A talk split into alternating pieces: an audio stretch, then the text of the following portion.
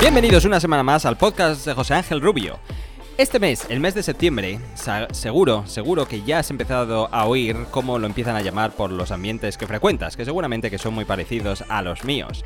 Y septiembre empiezan a llamarle Tectiembre, porque es el mes donde se empieza a anunciar todas las novedades de todos los productos tecnológicos que tanto nos gustan. Están la mayoría de las nuevas generaciones de smartphones ya están a la venta, las cámaras de acción están preparadas y dispuestas.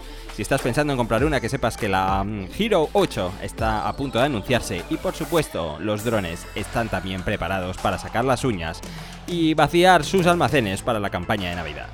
De este asunto vamos a hablar en este podcast. Así que sin más, empecemos. Mi nombre es José Ángel Rubio, aquí hablamos de edición hablamos de reviews y sobre todo, sobre todo, hablamos de drones. Vamos.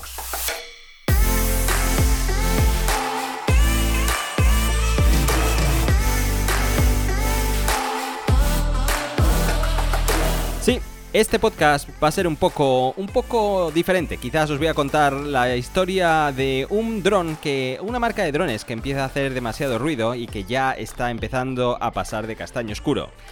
Está haciendo demasiado ruido y cuando está haciendo demasiado ruido es un poco aquello de dime de qué presumes y te diré de qué careces, ¿no? Pues espero, espero equivocarme porque hay un asunto bien claro del que todo el mundo está de acuerdo y seguramente que allí donde me escuches estarás de acuerdo en la misma opinión y es que necesitamos competencia, necesitamos competencia urgentemente, competencia con DJI, competencia con el mundo FPV, necesitamos que este mercado explote de una vez por todas, porque hay, hay demasiado, demasiado puesto en el asador y parece ser que todo el mundo está detrás de la barrera esperando a ver qué hace el competidor, y eso no es saludable para nadie.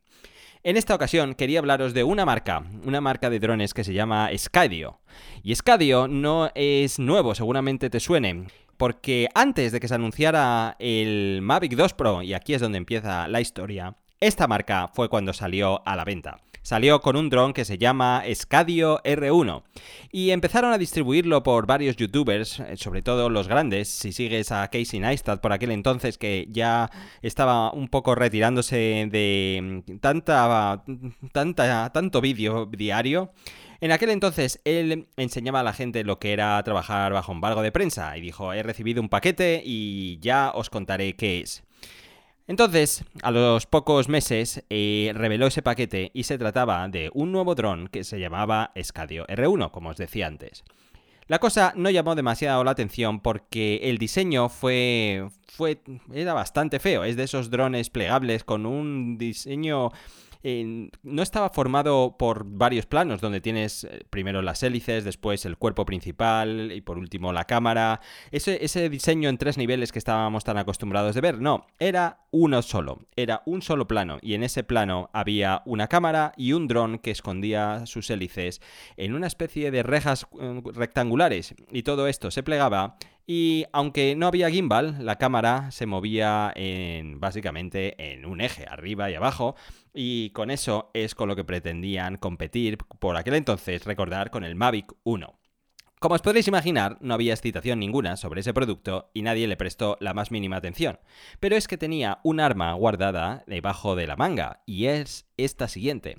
Contaba nada más y nada menos que con 12 sensores de navegación o cámaras laterales, porque este dron tenía una tecnología que ningún otro había hasta ahora, eh, eh, la capacidad de seguirte de manera autónoma y esquivar los objetos mucho mejor de lo que luego lo ha hecho el sistema APAS de DJI.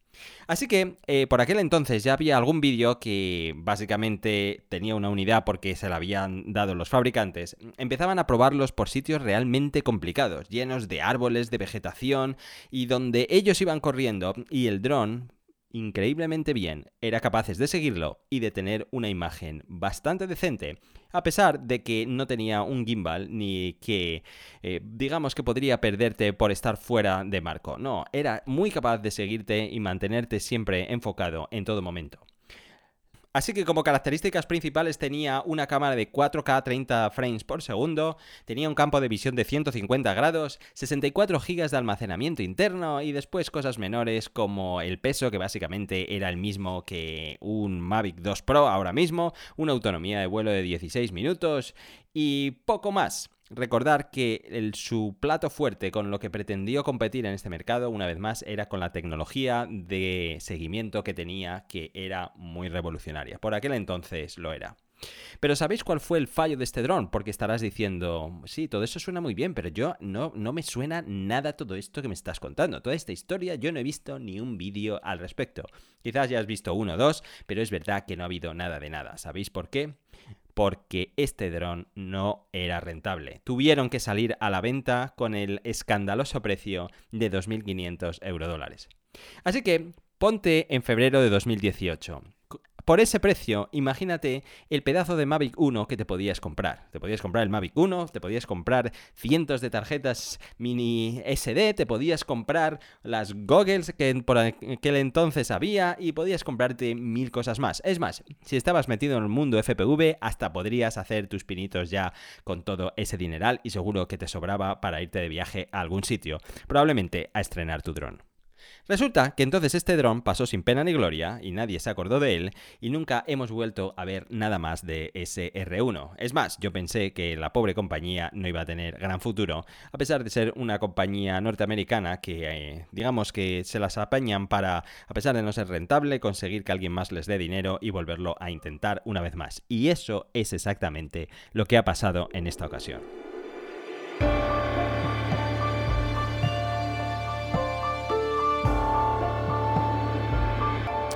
Resulta que esta compañía ha confirmado este verano, no hace mucho, quizás era finales de julio, que está trabajando en un proyecto nuevo está diciendo que tiene mucha mejor tecnología de vuelo automático que lo tenía el modelo anterior, el R1. Y está diciendo que la cámara es infinitamente mejor a la que tenía anteriormente. Ha empezado a soltar fotos por aquí y por allí, un vídeo que se intuye en la sombra a lo lejos como puede ser este dron, pero todo muy secretoso y intentando, intentando provocar curiosidad, que dicho sea de paso, lo está consiguiendo. Mm, yo había leído algo a este respecto, no le había prestado ningún caso, pero empiezo a ver ya demasiado ruido en la comunidad y entonces ha sido cuando me ha dado por investigar más.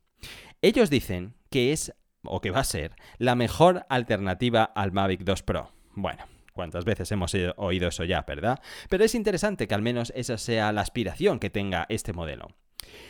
También han empezado a soltar material que supuestamente está grabado con este dron. Y aseguran que no está tocado de ninguna manera. Te voy a dejar ese material en la descripción de este podcast y te recomiendo encarecidamente que lo veas. Porque aparte de tener una calidad de vídeo espectacular, una nitidez y un rango dinámico increíble, lo que es lo que llama la atención es la trayectoria del vuelo. Son vuelos realizados hacia atrás, vuelos entre objetos pero realizados hacia atrás. Y dicen que no tienen ningún tipo de edición, es como lo produce el dron directamente manejándole. Así que también insisten en que esta vez han aprendido los errores del pasado y que van a estar muy por debajo de esos 2.000 dólares. Y además insisten que es capaz de manejarse a máxima velocidad y sobre todo, sobre todo, hacia atrás. Si te haces una idea de lo que es un vuelo hacia atrás, donde todos los objetos se van metiendo en el marco de la imagen, es probablemente el más impactante que puedas hacer con un dron. El hecho de que puedas hacerlo de manera, de manera sin riesgo de ningún tipo y que puedas manejarlo de esa manera porque vas a estar garantizado que la tecnología te va a salvar de un accidente, sin lugar a dudas es un elemento diferenciador. Pero no acaba aquí la cosa.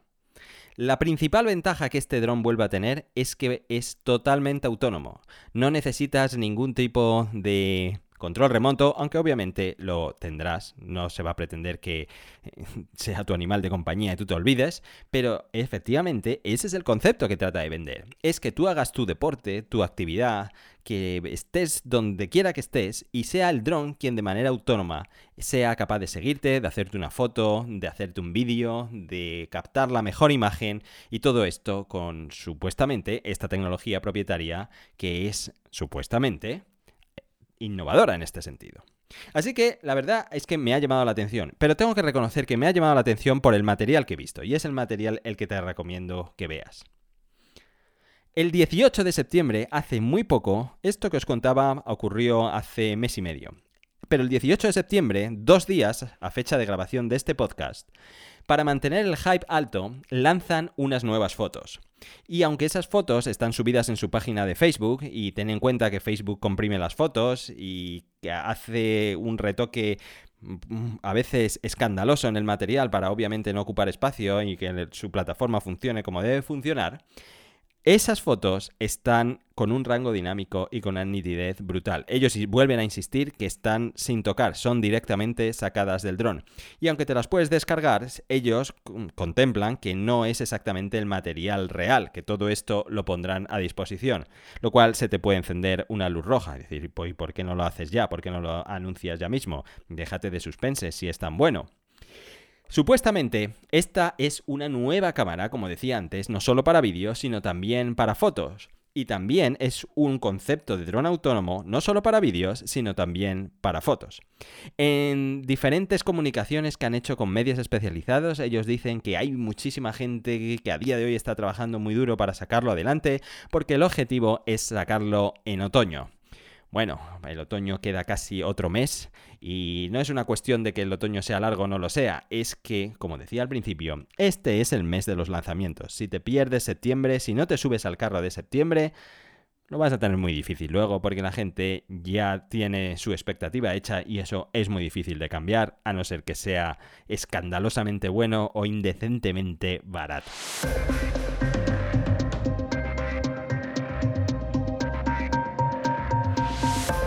Así que, ¿cuál es mi conclusión de todo esto? Mi conclusión, ¿qué queréis que os diga? Pero las promesas a mí me dan mala espina. Sobre todo las promesas que vienen de compañías norteamericanas, porque ya no es una cuestión de dinero, es, es una cuestión de mentalidad. Y lamentablemente la, la mentalidad del trabajo que tiene un asiático, donde no hay otra cosa nada más que sacar 120 horas de trabajo a la semana porque si no, no se es competitivo, eso que hubo una vez en este país ya no existe.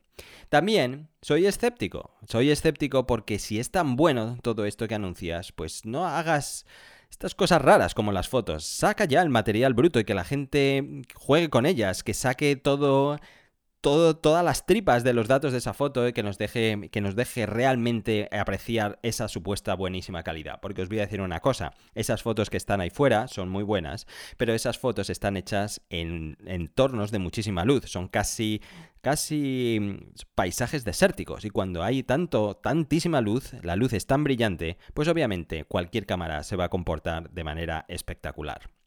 Sobre todo si es un sensor pequeño. También lo más grave de todo este asunto, lo más grave de esta estrategia, que yo personalmente no lo haría, pero vuelvo a decirte que esa es mi opinión, es que se crean expectativas. Y cuando creas expectativas es lo peor que puedes hacer en la vida. Es más, te voy a dar un consejo, no tengas expectativas de nada en la vida, no tengas expectativas de ni tu pareja, ni de tu familia, ni de tus hijos, ni de tu trabajo, ni de nada. Es lo mejor que puedes hacer, no tengas expectativas, porque si las tienes, seguramente, seguramente alguna no va, se va a cumplir y va a acabar decepcionado o mucho peor. Cuando esta compañía crea un producto que crea tanto ruido y que al final crea una expectativa, es muy difícil que den la campanada. Pero la parte buena de todo esto es que la gente está desesperada por tener competencia, es lo que decía antes.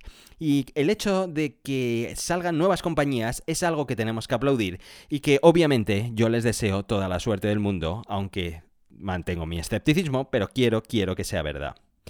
Por ejemplo, sabed que Parrot también vuelve a la carga. Y Parrot, ahora mismo, que después de darse cuenta que ha tenido que hacer limpia en la compañía y de abandonar lo que ellos han llamado drones de juguete, se refería a los Parrot iniciales, ha hecho un anuncio de un Parrot FPV, lo cual es algo sorprendente. Han visto que por ahí hay un filón y además me alegro que sea así porque eso significa que todas las compañías o muchas compañías seguirán explotando esa vía y nos seguirán dando material increíble como el que cada vez aparece por ahí fuera.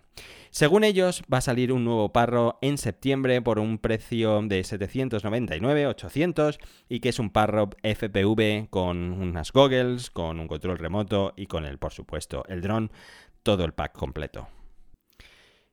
Y todo esto, si os gusta un poco la teoría conspiratoria y queremos jugar un poco con qué es lo que está pasando aquí realmente, me ha dado que pensar sobre los últimos movimientos que está haciendo el gobierno norteamericano y que de alguna forma impactan a DJI. Y dirás, ¿cómo es posible que un gobierno vaya contra una compañía privada? Obviamente no lo pueden hacer de manera descarada, de esta manera, pero fijaros lo que acabo de leer hoy. Hoy precisamente sale una propuesta de ley en la que se fuerza a las eh, entidades gubernamentales, a cualquier sector público de este país, y ten en cuenta que ahí también incluye las fuerzas de seguridad, que eh, está prohibido usar drones de marcas asiáticas y está en la lista de JI. Con lo cual puedes pensar, vaya, entre la ley de aquí que parece ser que lo va a prohibir por enésima vez, aunque DJI está haciendo todo lo que puede para demostrar que ellos no hacen nada con los datos, que hay una versión gubernamental que garantiza la confidencialidad y el cifrado y toda la gaita, al final, al final van contra ellos. También está el asunto de las tarifas o de los aranceles. Han subido tantísimo los precios que ahora no son competitivos. Han tenido que volver a, a bajar sus stocks y a tener unos precios que está poniendo a la gente de uñas.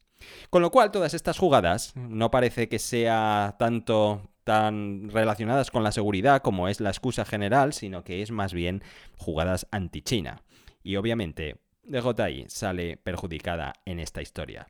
Si en el otro lado de la moneda ponemos que hay otras compañías, una europea y una norteamericana que empieza a jugar en este terreno de juego, como es este Scadio a la vez que estaba Autel Robotics y también está Parrot, pues obviamente parece ser como que alguien por ahí detrás puede tener intereses económicos en que estas compañías salgan adelante y de alguna manera te quiten a los competidores de encima.